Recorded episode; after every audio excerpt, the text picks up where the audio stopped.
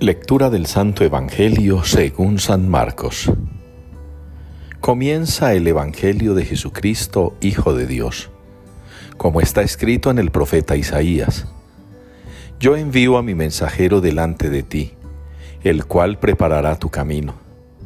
Voz del que grita en el desierto, preparad el camino del Señor, enderezad sus senderos.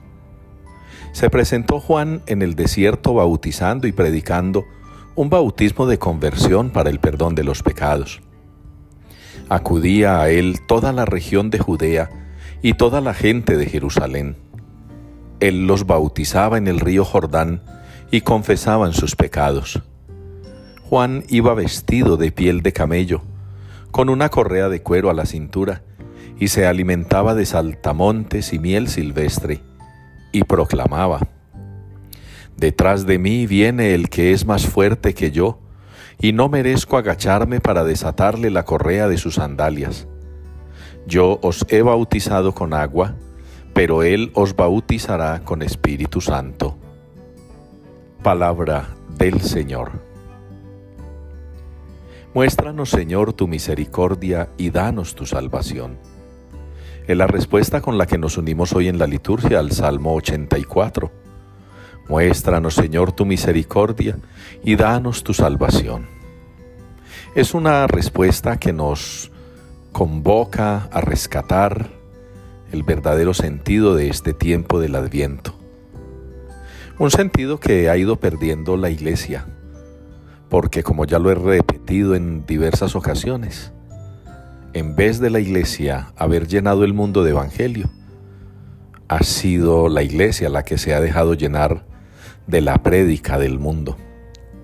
Y por eso no es ninguna extrañeza encontrar católicos que han iniciado el tiempo del adviento, incluso desde antes, ambientando sus casas de manera desmedida, sin tener en cuenta que a lo que se nos invita en el adviento es precisamente a prepararnos como si fuera una pequeña cuaresma, a prepararnos desde la oración, también desde pequeños sacrificios, incluso por justicia social, pregar a no ser tan ostentosos y tan sumamente onerosos en los gastos, cuando hay tantas personas en esta humanidad en situación tan difícil.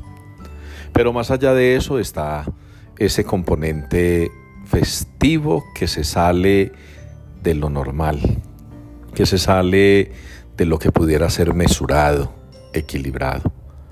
¿Cuántos católicos en vez de comenzar un tiempo de preparación para la Navidad con un adviento digno, se han dejado arrastrar por las corrientes del mundo y han sido también foco del escándalo con la pólvora que a nadie le hace bien, solo a los que la venden y a los que con una mente muy corta la queman sin saber el daño que hacen?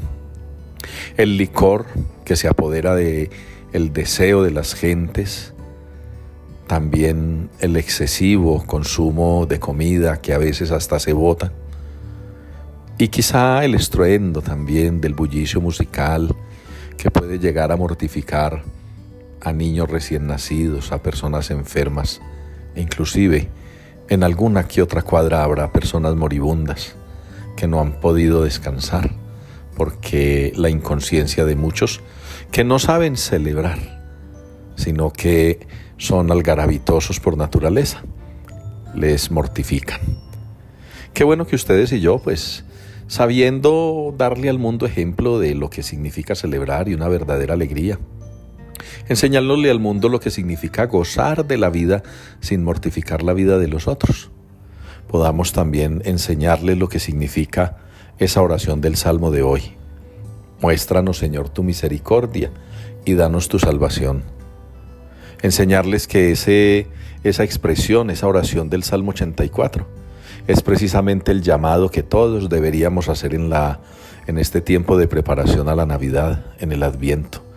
Que el Señor nos muestre su misericordia y que nos dé su salvación en ese niño del que preparamos su venida y del que también he repetido en muchas ocasiones.